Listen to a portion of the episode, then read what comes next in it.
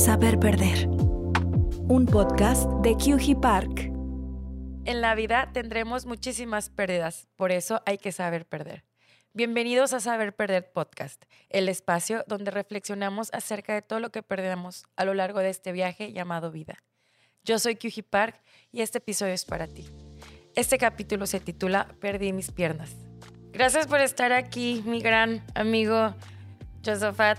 Este, bueno, les cuento un poquito de quién es Josafat. Josafat y yo nos conocimos en la prepa y desde ahí fuimos muy buenos amigos y ya en carrera pues cada quien fue por distintos caminos y nos habíamos este pues dejar, dejar de estar de comunicación y la verdad estoy muy contenta de, volver a verte, Jos, aquí de nuevo. Me recuerdan muchas cosas de, de cuando estabas en la prepa y un poquito de la carrera.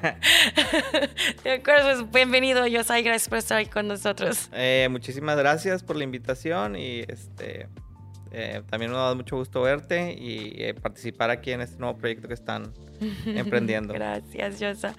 Y pues bueno, la verdad, estoy, es que estoy muy contenta de verte.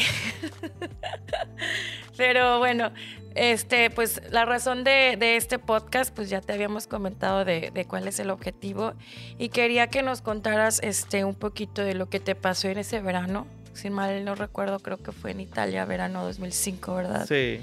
Y si nos pudieras contar qué había pasado. Bueno, yo eh, venía de haber estado un mes eh, estudiando en Madrid este, y luego iba a emprender un viaje alrededor de 45 días por toda Europa con algunos amigos que que hice ahí en, en, la escuela. Eh, la primera parada la hicimos en Barcelona, de Barcelona fuimos a, a, Niza y de Niza a Mónaco y de Mónaco a Roma es donde sucede este, mi accidente. ¿Qué es lo que pasa? Pues eh, me bajo yo del tren alrededor de las eh, 2, 3 de la mañana eh, a tomar un bote de agua porque estaba muy caliente, no, no había aire acondicionado en el tren. Y pues me bajé y estaba este, en una máquina eh, comprando mi agua y para cuando volteo el tren arranca y pues yo no estoy arriba del tren. Eh, lo primero que pensé es tratar de alcanzar el tren. Ah, no traía tenis, andaba en unas chanclas, entonces era un poco más lento. Y llegué hasta mi puerta, que era la única que estaba abierta. Eh, traté de subirme, me sujeté de dos barras, pero ya el tren iba un poco más rápido. Y donde trato de subirme al tren me resbalo y bueno, el tren me pasa por arriba, eh, corta mi pierna derecha y mi pierna izquierda casi la desprende. Cuando yo abro los ojos veo mi pierna izquierda aquí a la altura de mi cabeza. Eh, me reincorporo y pues veo este, que no está mi pierna derecha. No recuerdo haber visto sangre ni nada, pero pues en ese momento pues empecé a pensar y pues dije, no, pues aquí me voy a morir, ¿no? Y, y de alguna manera empecé a pedirle a Dios que si me da una segunda oportunidad, que yo quería graduarme, que quería ver a mis padres, que, que quería realizar mis planes.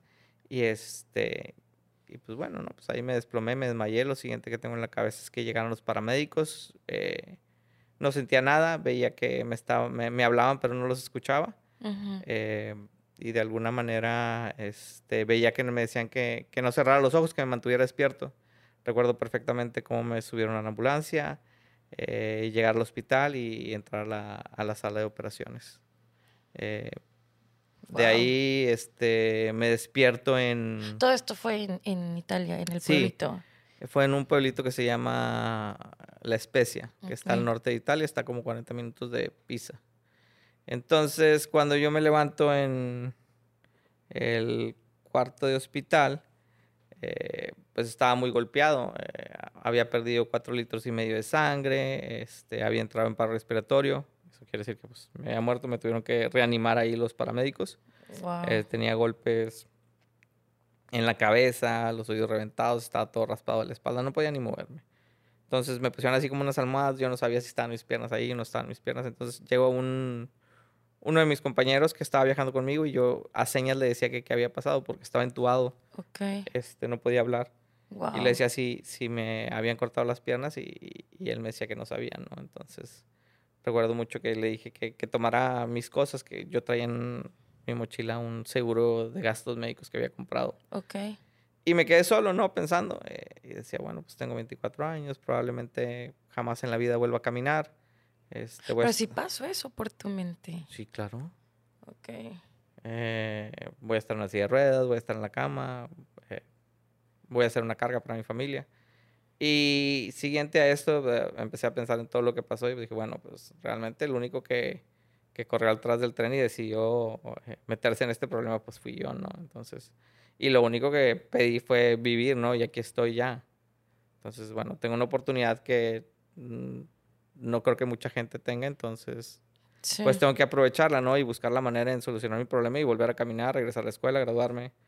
O sea, ya, ya me había armado yo a, al, a las horas o al día de, que había pasado, ya, ya tenía yo un plan armado y, y, es, Wow. algo, y es algo muy importante, ¿no? En, en- en las situaciones que ocurren en las personas en la vida, ¿no? Eh, muchas veces lo primero que hacemos cuando nos pasa algo es buscar a quién tiene la culpa de qué me pasó, Sí, cómo me sí, pasó, sí. ¿no? En vez de responsabilizarnos, ¿no? Digo, en, en mi caso, pues sí hay muchos responsables, pero realmente el único responsable fui yo, porque yo corrí atrás del tren cuando traía mi cartera y traía un boleto que podía esperar cualquier otro tren y, y me iba a llevar, ¿no? Porque tenía un ticket para viajar todo el mes en tren, una cosa así, ¿no? Entonces, Ok. no importaba si subía el tren, pero eh, yo decidí correr atrás del tren, tratar de subirme y pues tenía que hacerme responsable. Y bueno, hay dos personas que se tienen que bajar en el tren y, y, eh, ver que nadie se haya quedado, ¿no? Pero por el tema de la hora yo creo que no pasó, ¿no? Entonces, pues eh, de ahí en adelante, pues decidí ver hacia adelante y, y- y ver este, de qué manera iba a resolver mi problema, ¿no? Oye, pero ¿cómo? O sea, ¿no estabas en dolor como para estar pensando en esas cosas? Pues es que después de todo lo que había visto, no, no creo que, o sea, realmente pensé que me iba a morir, ¿no? Y estaba vivo. Entonces, pensaba que no era útil, ¿no? O sea, pues, no sabía realmente, o sea, porque en ese momento no me habían confirmado si me habían cortado las piernas, solo era, solo era una o las Ok. dos, ¿no? Porque ni siquiera podía moverme, pero sabía que, que así era, ¿no? Entonces, este, siguiente a esto, para los días, eh, llegaron cinco doctores, solo uno de ellos hablaba español y ya me comentó que por causa del accidente, pues había perdido mi pierna derecha en el accidente y mi pierna izquierda la tuvieron que amputar para parar el sangrado. Y este, pues que había perdido las dos piernas. Oye, pero tus papás, ¿cuándo llegaron? ¿O cómo, cómo Ah, no, pues eso fue, o sea, es- En- en, en el momento que pasa la Sí. historia, le- le- en el momento que pasa mi accidente, eh, les habla mm, el cónsul en Italia a mi mamá y le dice que pues este que había tenido un accidente, que estaban tratando de salvar las piernas, Ok. este que estaba muy grave, entonces ellos trataron de tomar el primer vuelo que encontraron y, y en ese inter antes de que ellos llegaran, los doctores Ajá. me avisaron, ¿no? Cuando me están avisando y les digo, bueno, pues muchísimas gracias por salvarme la vida, ¿no?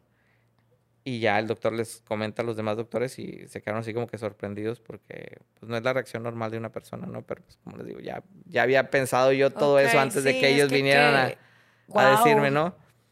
Y este, y, y pues dijeron, no, seguramente, o sea, y sí estaba con medicamentos muy fuertes, Sí. seguramente está drogado, no sabe lo que está pasando. Sí, sí. Pero en ese momento yo sabía perfectamente por lo que estaba pasando y por lo que seguía, ¿no? Que era un camino difícil, este, más sin embargo no, no lo consideraba imposible, ¿no? Aunque no sabía cómo lo iba a hacer, estaba seguro que iba a lograr mi objetivo, ¿no? Mi objetivo que era regresar a la escuela, graduarme y, y continuar con mis planes, ¿no? Como Claro. antes. Oye, no sé, no me acuerdo si tú me lo contaste o me lo contó alguien de, de tus amigas, que en el momento que pasó el accidente tú veías a una mujer que te estaba abrazando. No, yo no, no vi a nadie. O sea, desde un ángel o algo No, así, no. ¿no? No, yo no. Eso está, creo que está en mi libro, es la entrevista que le hacen a mi mamá. Ok, A mi mamá le, este, cuando llegan ellos, eh, llegan después de X número de, de horas entre escalas y, y, y, lo- y los vuelos que tomaron. Llegan a- al lugar y cuando llegan yo estoy dormido y lo primero que hace mi mamá me toma una foto este, y ya después van al hotel y regresan y ya estoy despierto. Les digo que no se preocupen, que estoy bien, que no va a pasar nada, que vamos a tardar un tiempo en, en que me recupere, pero pues yo me voy a graduar y Ajá. todo como antes, ¿no? Ok. Entonces, eh, dice mi mamá que ellos iban mucho a, a los restaurantes este, en la noche, cuando, cuando ya me dejaban, pues iban a un restaurante a cenar o algo, ¿no? Y en uno de los restaurantes que fueron, dice mi mamá que llega a la mesera y le preguntan que, que, que, bueno, que nos visitan, de dónde vienen, Sí, ¿no? sí, Pues de sí. México. Y ya le dicen, pues estamos aquí desgraciadamente por mi hijo que tuvo un accidente. Ay, usted es la, la mamá de- del muchacho. Le dice, eh, ¿y cómo está su novia? Y le dice mi mamá, no tiene novia, no venía con una novia. O no hizo una novia acá. Ajá. me dice, no, sí, mis amigos no están aquí, pero ellos estaban en, la, en, el lugar cuando pasó el accidente y dicen que había una mujer que lo estaba abrazando y que estaba llorando ahí con él. Dice, no, no iba viajando ninguna mujer con él. Wow. Entonces, no, todavía, está, todavía está mi esposa buscándola. ¿Tú qué crees que haya sido? No, gracias a ella, a lo mejor este... No, yo no sé. ¿Tú, tú crees en...? en, tú eres católico, ¿no? Sí, soy católico, ah, pero, entonces, es, no sé, a lo mejor es la... Como le digo a mi hija, es Mamá María. No sabemos, ¿no? Digo, pero pues, por alguna razón estamos aquí, ¿no? Sí, claro. Y eso es, bueno, se lo contaron a mi mamá. Y le decía a la muchacha y le insistía, no, no, están aquí mis amigos, pero eh, ellos la vieron. No, no sé. Desconozco, ¿no? Ya. Después de esto eh, entramos en un proceso en el que estuve pues tres semanas allá en Italia. Ok. Es, y, fue, pues, eh, fue ameno, ¿no? me, trataban muy bien. Este, y luego regresé acá a México, estuve otras dos semanas en el hospital y em, empecé mi proceso de rehabilitación. En ese proceso, bueno, recibí muchísimas visitas, ¿no? Y a todos les decía yo lo mismo, no pasa nada, todo está bien, porque luego nadie quería... Optimista como siempre. no sé si es optimista o un tanto de... no me importa tanto a veces las situaciones, siento que de alguna manera todo se puede resolver. Ok. Este, sí me consta. En ese momento era lo que yo sentía y era lo que yo había pensado y ya me había trazado una meta, entonces estaba seguro que lo iba a lograr. Como les digo, no sabía cómo, eh, pero sabía que de alguna manera las cosas se, se iban a presentar y, y, se iba a poder este, lograr el objetivo que yo tenía trazado, ¿no? Em, entonces recibía las visitas y pues nadie quería entrar a mi cuarto de hospital porque pues no sabían, y es difícil, ¿no? Y entiendo perfectamente que le dices a alguien que le acaba de pasar eso, no, no pasa nada. Sí, Hay mucha gente y he visitado muchísima gente y, y, pues tú no sabes lo que estoy pasando, ya, sabes, ¿no? Sí, sí, claro. Entonces... La victimización, ¿verdad? Mm, él, sabía que el, el victimizarte y el este, llorar o hacer, pues no, no va a hacer que las piernas te crezcan, ya no hay solución para eso. La solución es ponerte a ver cómo vas a tratar de recuperar lo que perdiste y, ver cómo puedes vivir tu vida de una mejor manera, ¿no? Este. Y bueno, fue, fue en lo que me concentré y la gente veía y le decía, y inclusive me decían, pues, pues pero no es fácil, hijo. O sea, amigos, no, yo sé que no es fácil, pero va a pasar. Este, inclusive en el hospital eh, me veían tan, tan así como optimista y todo, que, les dijo el doctor, es que el muchacho tiene que ver a un psicólogo, un psiquiatra, ¿no? Él va en una pendiente donde va que todo está bien. En el momento que se dé cuenta lo que pasó, va a entrar una depresión terrible, ¿no? Recuerdo que en un momento empezaron a quitar cosas de mi cuarto y yo no sabía por qué, y que le habían dicho a mi mamá, quita todas las cosas, puso cortantes del cuarto. y estos locos, ¿no? Entonces, entonces eh, días después o al día siguiente llegó eh, un, doctor a platicar conmigo y ya me dijo que era un, psiquiatra y ya empezamos a platicar, estuve una hora platicando con él y yo le digo, bueno, pues ya, ¿qué, ¿cómo me ves? Y me dice, no, pues definitivamente, o sea, como te digo, tienes una meta trazada, sabes qué es lo que vas a lograr, fuera de que no distingas lo que es peligroso y lo que no es peligroso, todo está muy bien, ¿no? Entonces, después de esto, pues empecé mi rehabilitación Casualmente yo iba a llegar el 8 de agosto a México. Casualmente ese, día era el, que estaba yo saliendo del hospital hacia mi casa, ¿no? Ok.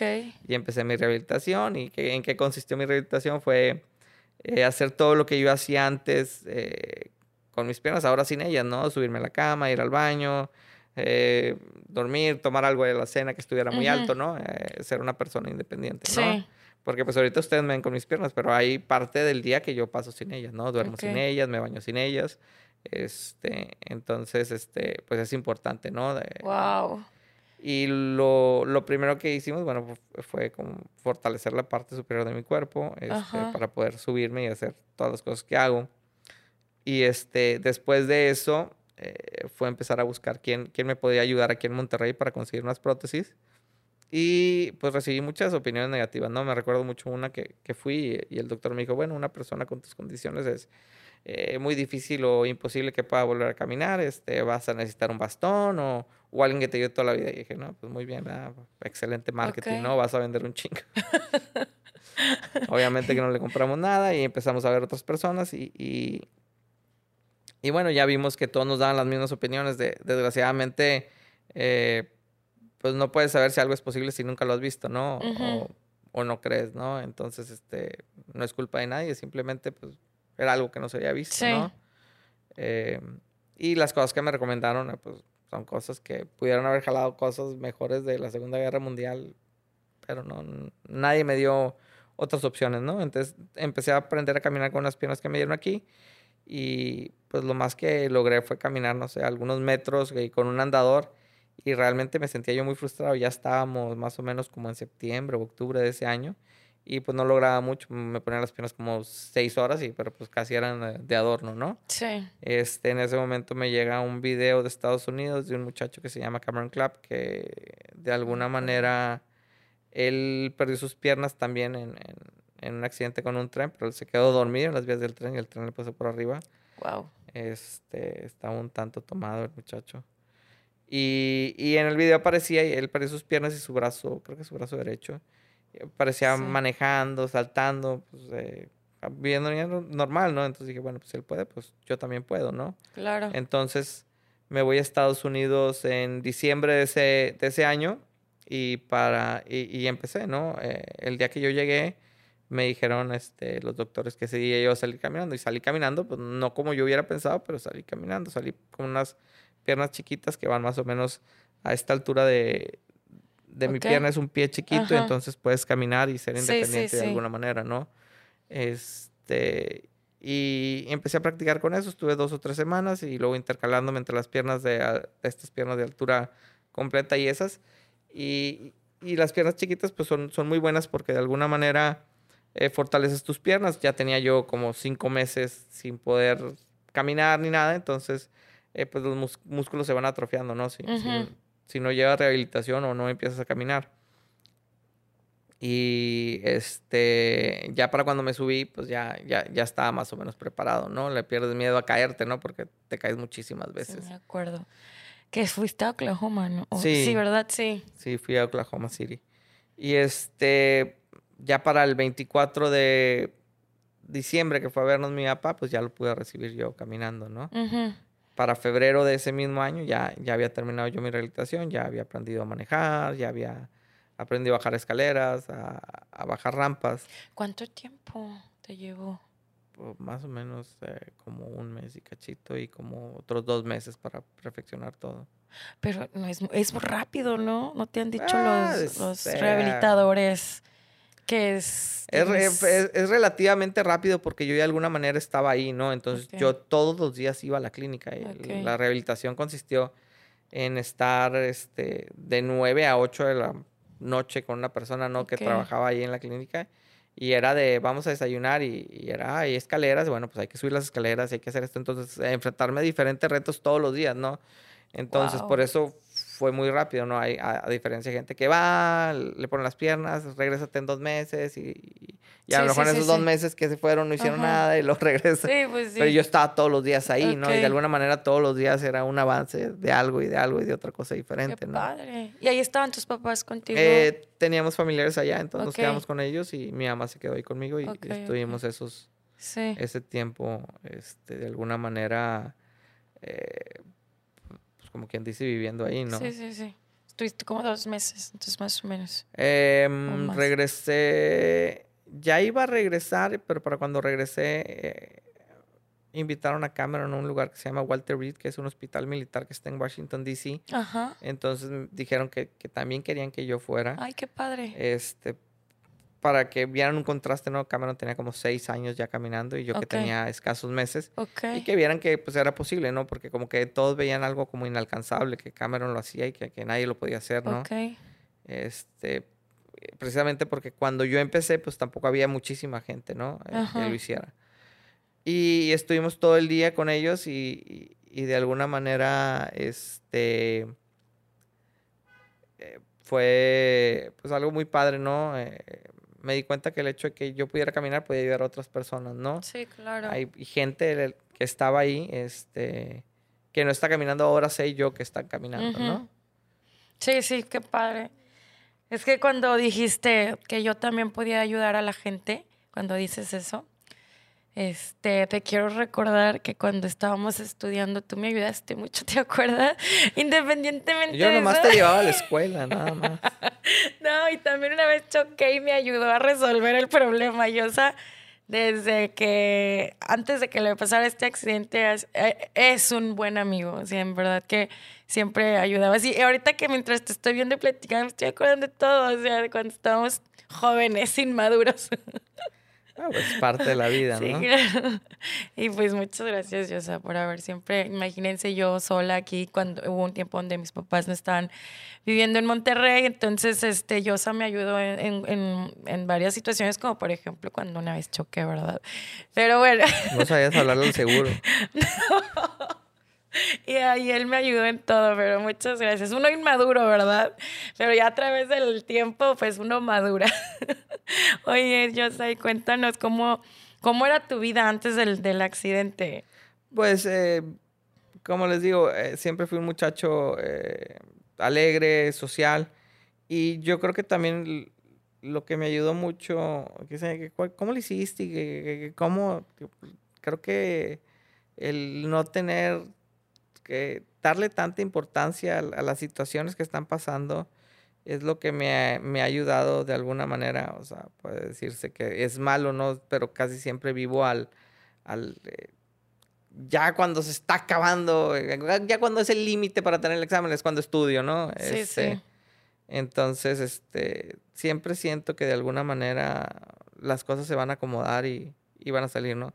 Ha, ha habido muchas que no me han salido, ¿verdad? Pero eh, Por siempre- algo pasa. eh, también, ¿no? Soy firme creyente que todas las cosas se pasan por algo Sí. y, que de alguna manera este, tienen un, un propósito, ¿no? Eh, cuando a mí me pasa esto, pues siempre pensé que, que era para algo, ¿no? No sabía para qué, pero eh, ya cuando te ves enfrente, no sé, cuatro o cinco mil personas eh, contándoles tu historia, este, pues bueno, pues aquí estaba para esto, ¿no? Ya. Qué resiliencia. Wow. Y digo, eso también es otra cosa. O sea, eh, cuando estaba yo en Estados Unidos este, rehabilitándome, me, me decía la persona de- con la que yo pasaba casi todo el día, no, pues es que tú vas a regresar a México y, y van a contratarte y vas a ir a contar tu historia por todo México. Y yo no tengo tiempo para estar contando mi historia, tengo que graduarme, eh, ponerme a trabajar y, y seguir con mi plan, ¿no? Y pues así pasó, regresé a la escuela. Y en el salón me dijeron, oye, ¿qué tal? ¿Qué nos cuentas? ¿Qué te pasó? Porque pues fue algo muy sonado en el TEC. Sí. Y este, no, pues ya les Sí, conté. y luego de ahí, eh, oye, el salón vecino quiere que vayas. y ahí fui, oye, mi tía quiere que la visites porque le pasó algo. Y, y Ah. ahí empecé y luego me empezaron a contratar. Qué Y pues bueno, ya tengo, este, pues, no sé, algunos 17 años haciéndolo. Ya tanto pasó tiempo, 17 años. 2005. Sí, sí, tienes razón. Es que todavía me Pues, acuerdo que fuiste a mi junio del- graduación, ¿te acuerdas? En, cuando me gradué de carrera fuiste con... Con Alejandra y con René. Sí, sí, sí, sí, sí, sí, cierto. Sí, me acuerdo. Ay, qué rápido pasa el tiempo. Sí, pues, o sea, ya son 18 años de que me accidenté. Ya sé. Tengo 40 años. Ay, sí, ya vamos para los 40. Oye, pero síguenos contando de que la, la gente que a lo mejor no te conoce, que sepa quién eras antes del accidente. Eras un... Pues digo, o sea, como cualquier muchacho normal, ¿no? O sea, ¿Cómo era tu vida? Cuéntanos cómo era tu Pues vida. era muy sencilla, ¿no? La vida de cualquier joven este, de clase media, pues es muy fácil, ¿no? O sea, nomás tienes que estudiar. A veces extrañas eso, ¿no? Ahora, Sí, ya sé. ahora- Cañón. ahora pagar cuentas es difícil. Sí, dolor de cabeza. Pero, este, pues sí, como cualquier muchacho, ¿no? Este, era muy social, eh, Súper social.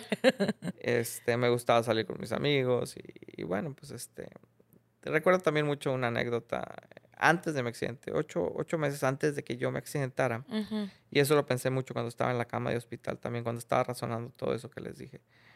Y, y eso como que marca el, el tema de hasta dónde crees que eres capaz o hasta dónde crees tú que te puedes poner un límite, ¿no? Ocho meses antes de que yo me accidentara, este, mi papá me compró un carro este, que tenía como años pidiéndole.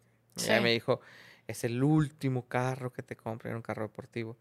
Y este, no, sí, papá, yo tengo 23 años, soy una persona responsable, bla, bla, bla, ¿no? Entonces, este, cuatro meses después fui y me estampé a toda velocidad sobre Lázaro Cárdenas. Entonces yo me bajé del carro, me as- realmente me asusté.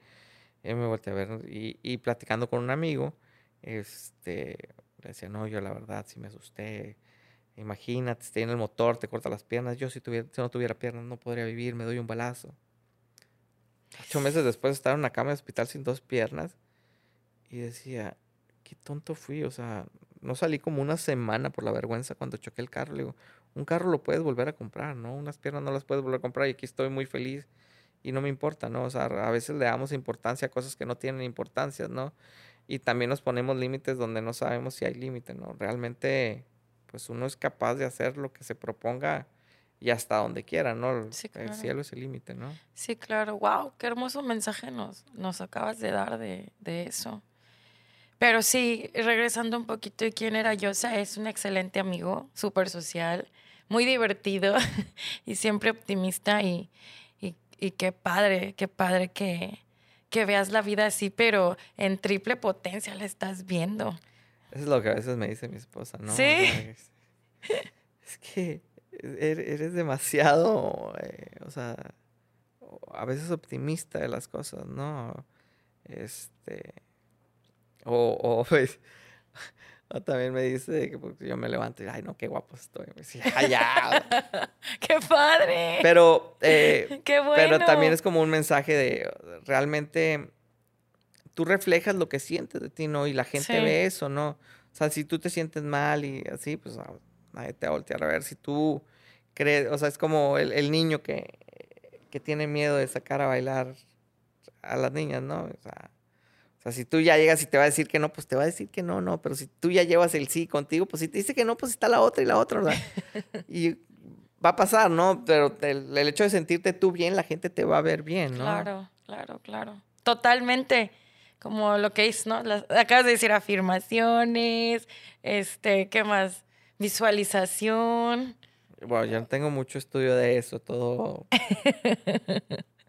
todo pienso que va a salir porque tiene que salir y y mm, si, ah, el primer paso para ser feliz es sentirte bien tú contigo mismo. Es el, hecho de, o sea, si tú no te quieres, ¿cómo pretendes que alguien más te quiera o te vea, no? O sea, si tú no, te ves al espejo y no te gusta lo que ves en el espejo, pues ya estamos mal, ¿no?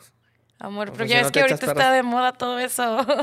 No, pues yo no sé. sí, sí, ya sé, pero pues ahorita porque pues hay escasez de amor propio y pues qué padre que les puedas dar ese mensaje de de que nos amemos a nosotros mismos viendo en el espejo. Pues digo, pienso que es como que el primer paso, ¿no? O sea, digo, sin entrar en ser soberbios ni nada, ¿no? Este, mientras no le hagamos daño, mientras lo que, lo que hagamos no le haga daño a nadie, todo está bien. Sí, claro. Eh, no debemos de importarnos lo que eh, la gente vea o piense de nosotros si no estamos haciendo algo mal, ¿no? Claro. Si nosotros estamos bien en lo que hacemos, si es correcto lo que hacemos, pues adelante. Sí, sí, sí, sí, totalmente. Sí, si eso nos hace sentir bien, pues no tiene por qué importarnos si otros, ah, mira ese payaso. No, pues no. Eh, también, o sea, que te importe lo, tuyo, ¿no? Sí, que te importe, o sea, lo tuyo y de la gente que te quiere, ¿no? Claro, tus seres queridos. sí. ¿Qué importan los demás? Sí, claro. Oye, y hablando de los seres queridos, o sea, ¿cómo crees o cómo te sentiste el apoyo cuando te pasó todo esto? ¿Quiénes las personas que más te apoyaron? ¿Quiénes ah, Definitivamente todos mis amigos y mi familia, ¿no? O sea, estuvieron ahí conmigo todos los días, este, no hubo un día en que no hubiera alguien ahí. Entonces, cuando yo me voy de México hacia Estados Unidos, les dije, yo no regreso a México, sino regreso caminando, ¿no? O sea, yo no veía otra opción, o sea, yo sabía que iba a ir a Estados Unidos y que iba a lograr mi objetivo, ¿no? Entonces ya como que ya iba mentalizado. Y, y, puede pasar, yo lo cuento así, pero se me olvida, ¿no? O sea, realmente pues fue duro también, la rehabilitación fue algo difícil. Este, y me levantaba al siguiente y decía, otra vez de 9 de la mañana, 8 de la noche, de 9 de la mañana. Sí. Todos los días, todos los días sin parar. Este, eh, pero sabía que cuando me levantaba decía, bueno, ya estoy un paso más cerca de lograr lo que quiero, ¿no? Y pues afortunadamente pude regresar a México ya caminando. Claro, súper padrísimo. Oye, y mientras estabas viviendo todo este apoyo, toda esta terapia, todo este progreso, ¿hay algún día que tú dijiste, no, ya no puedo, me quiero rendir? O ya toda la fregada, ¿no? No, no. ¿Jamás? no, me, me envolví tanto en el tema de que no era posible que, que no fuera a caminar, que no, o sea, un día no sé, no sé si fue un año después o algo, algo así, no sé. Yo venía caminando al cuarto que estaba nada más mi papá, papá, ya me voy, voy a salir con unos amigos. Ok, me dijo, que te vaya bien. Entonces, como que algo hizo clic en mi cabeza y así como que me regresé y le pregunté, papá, ¿tú pensaste que alguna al- en algún momento te digo, y en algún momento te iba a volver a decir que ya me iba que solo con mis amigos? Me dice, no, mijo, yo, yo pensé que nunca ibas a caminar. O sea, que me digas ahorita que, que te vas a ir con tus amigos, es, es algo que no tiene precio. O sea, Claro. realmente a mí se me hacía muy complicado y que, que ibas a tener una vida muy difícil y que no iba a ser posible, ¿no?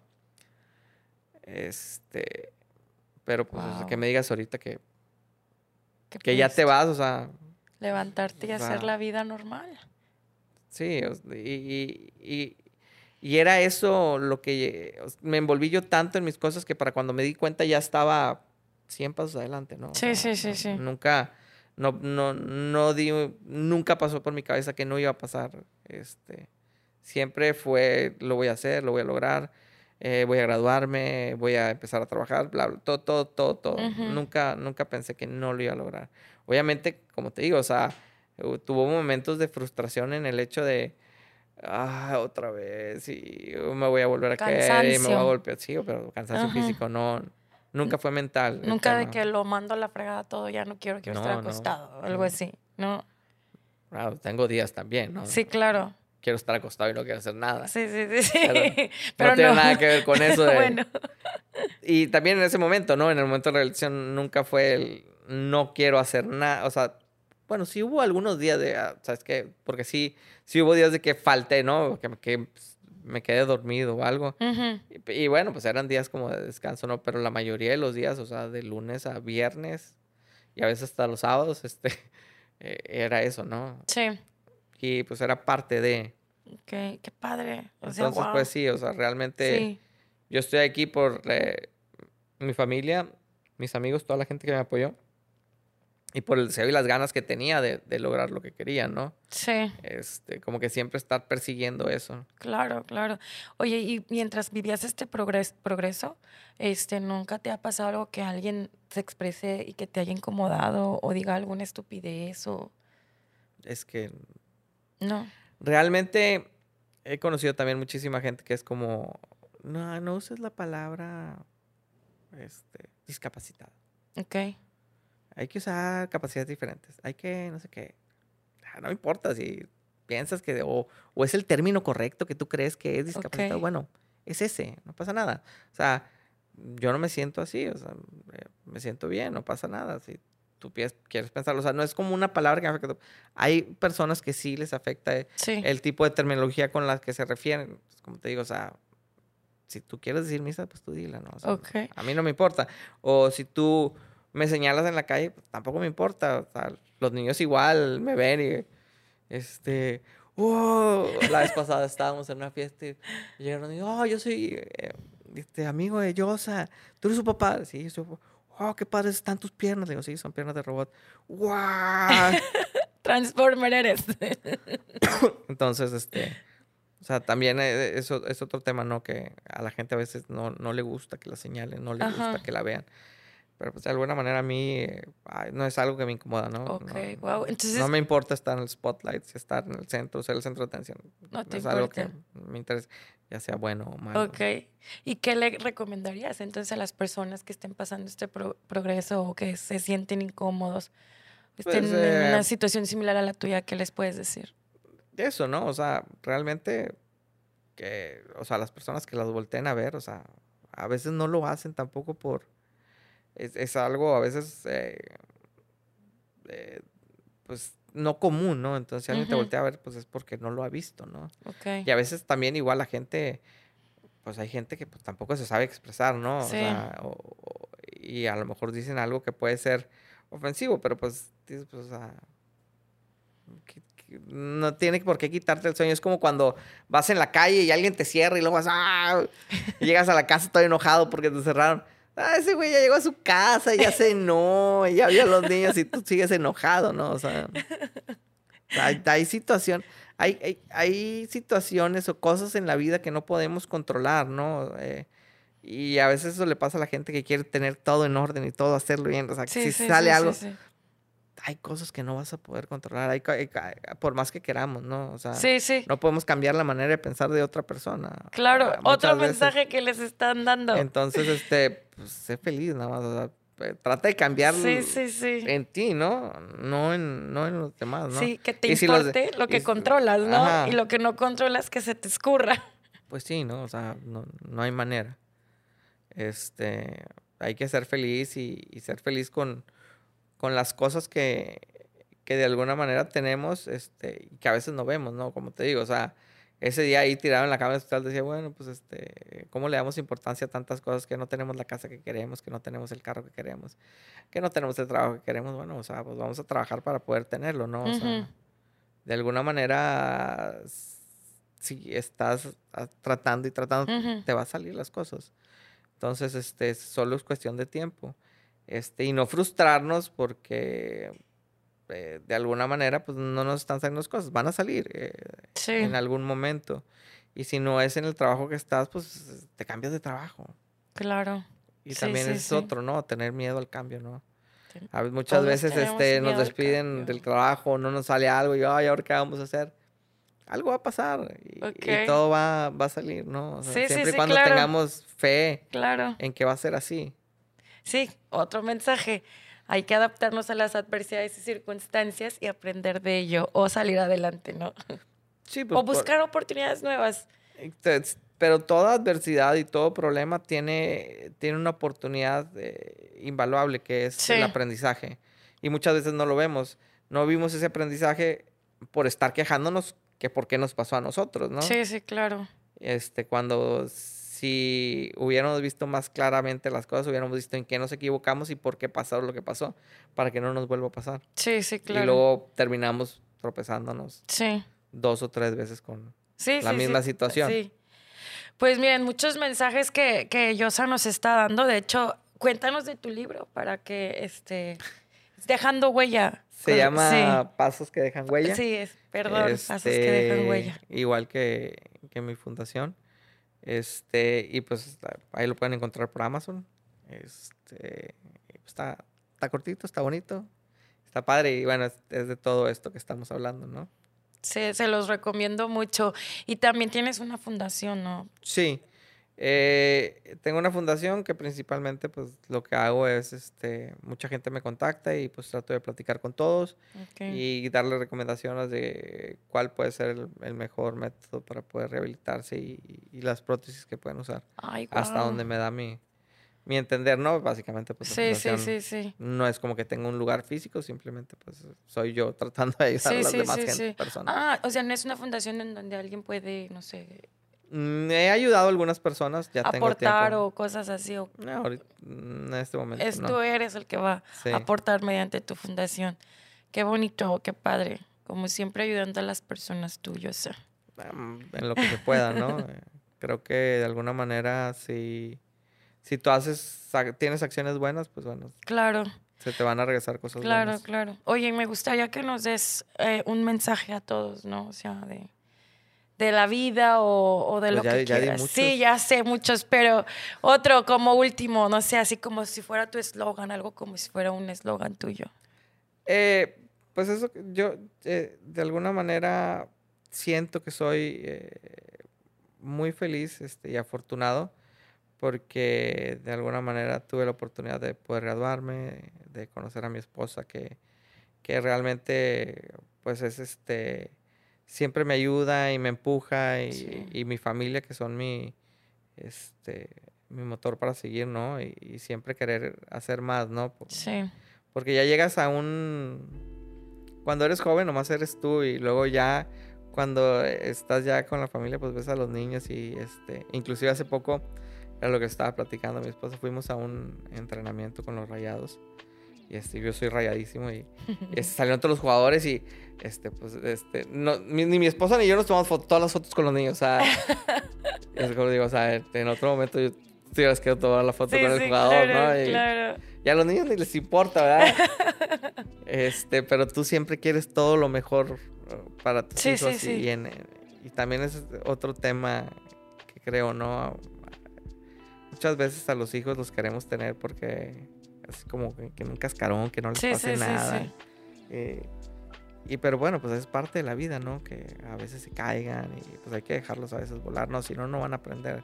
Sí, Entonces, este, Dejarlos pero volar. nunca, nunca, nunca queremos que les pase nada, pero muchas veces, este, nadie aprende en, en- en cabeza ajena, ¿no? Por más Exacto. que veas el ejemplo, muchas veces exacto. pasa, ¿no? Y algún mensaje que les quiera dar, pues que realmente, este, pues nada es imposible, ¿no? Yo creo que con fe, eh, trabajo y determinación todo es posible, ¿no? Y hay una frase con la que yo siempre acabo mis, mis conferencias y les digo, bueno, a mí alguien me dijo que era imposible que yo caminara y lo que para él es imposible, pues para mí es algo de la vida diaria, ¿no? Ok, wow. De alguna manera, ¿no? Sí, sí, sí. Y eso se suma al, al- al tema que eh, todos tenemos problemas, este, más sin embargo, para, para, para ti lo que para mí es un problema muy grande, para ti no es un problema, y viceversa, ¿no? Entonces todo depende de, de cómo miremos el problema, Pues, ¿no? la percepción, es claro. La percep- percepción que le demos y, y, como te digo, o sea, tratar de controlar lo que está en nuestras manos y lo que no está en nuestras manos, pues no, no debería de, de quitarnos el sueño, ¿no? No, Sí. no debería preocuparnos, ¿no? Porque pues no es algo que nosotros podamos Claro. Este, sí, sí. cambiar.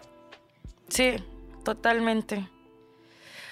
Ay, Yosa, pues qué bonito mensaje este nos estás dando. Te agradezco mucho por darnos esta. Yo sé que estás muy ocupado, pero muchas gracias por, por haber venido aquí a compartirnos tu experiencia y darnos tantos mensajes tan bonitos de, de la vida, esperando que mucha gente, pues, en la situación que esté, le, le sirva.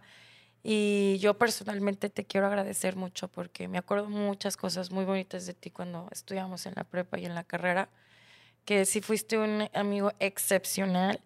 Y además cuando me acuerdo que se murió Luis, o sea, hace tiempo que no estábamos en contacto, pero al momento que yo te marqué, tú estuviste ahí con tu esposa, me fueron a, me fueron a ver, yo me acuerdo mucho y pues te lo agradezco mucho, mucho, mucho, mucho. Y pues otra vez muchas gracias que, que estés aquí como buen amigo, como siempre. No, pues, este, muchas gracias, como compartiéndonos la experiencia y pues un gusto de, de en verdad de, de volver a verte. No, pues este, también muchísimas gracias por, por invitarnos y este les deseo mucho éxito en este nuevo proyecto y Muchas pues, gracias. estamos para, para apoyarnos. Oye, y si te quieren seguir tus redes sociales, Eh, pueden seguirme en Instagram como arroba Josefat González A, en Facebook pues nomás le ponen Josefat González y me encuentran. Y en Twitter creo que también es arroba Josefat González. No uso mucho el Twitter, pero ahí está también. vamos para ver noticias. Ajá. Y está también mi página www.josefat.com.mx. También por ahí pueden contactarme, mandarme algún correo. Sí. Ahí hay una forma de contacto donde puedan este, contactarse conmigo. Sí, para que por si quieren que vaya a darles una conferencia o, o bueno, busquen sus redes para que vean también la hermosa fundación que tiene. Pues muchas gracias, No, Yosa. muchísimas gracias por la invitación. Gracias a nuestro invitado y gracias a ti por escuchar este podcast. Yo soy QG Park. Encuéntrame en redes sociales en mi Instagram, arroba Park y a saber perder en YouTube, TikTok y Spotify. Ahí nos podrás encontrar. Con esto terminamos un episodio más de este podcast, donde abordamos y discutimos acerca de las pérdidas más dolorosas que nos tocará tener en nuestra vida. Vale la pena prepararnos para vivir y ganar, y también vale la pena prepararnos para saber perder.